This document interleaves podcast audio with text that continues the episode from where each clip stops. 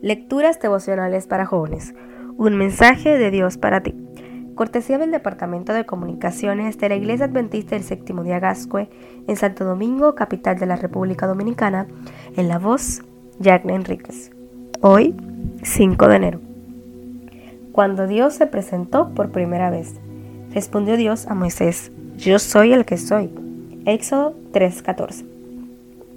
El libro de las tinieblas a la luz en Polinesia muestra cómo el Evangelio llegó a las islas del Pacífico, y en una de las interacciones que presenta este libro hallamos un fenómeno interesante.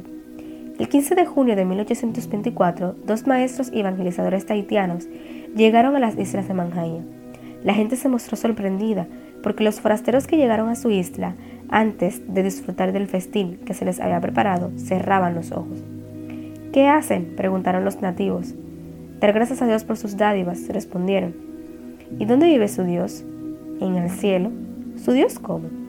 Dios es espíritu, no es como nosotros. Vive eternamente. Fue Él quien hizo la tierra, el cielo y todas las cosas. También nos creó a nosotros. Los isleños se quedaron asombrados ante estas sencillas verdades y preguntaron a los recién llegados qué los traía por aquellos lugares. Su respuesta fue muy directa. Venimos a darles a conocer al Dios verdadero y a su Hijo Jesús, nuestro Salvador. ¿Por qué estos isleños mostraron tanta curiosidad hacia la religión cristiana? Permíteme decirte que el deseo por conocer sobre Dios no es nuevo, ni pertenece solo a los nativos de algunas pequeñas islas en el Pacífico.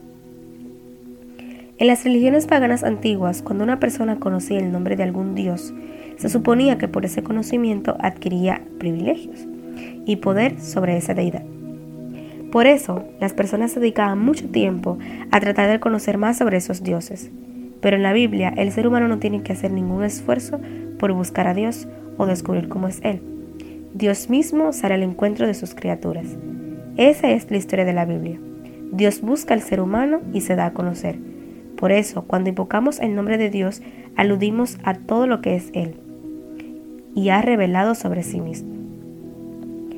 Es alentador saber que Dios está interesado en conocer y en darse a conocer.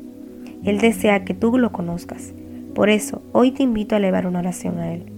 Gracias Dios porque te has dado a conocer, porque nos invitas a tener una relación más estrecha contigo y sobre todo porque nos has mostrado quién eres y lo que deseas hacer en nuestras vidas.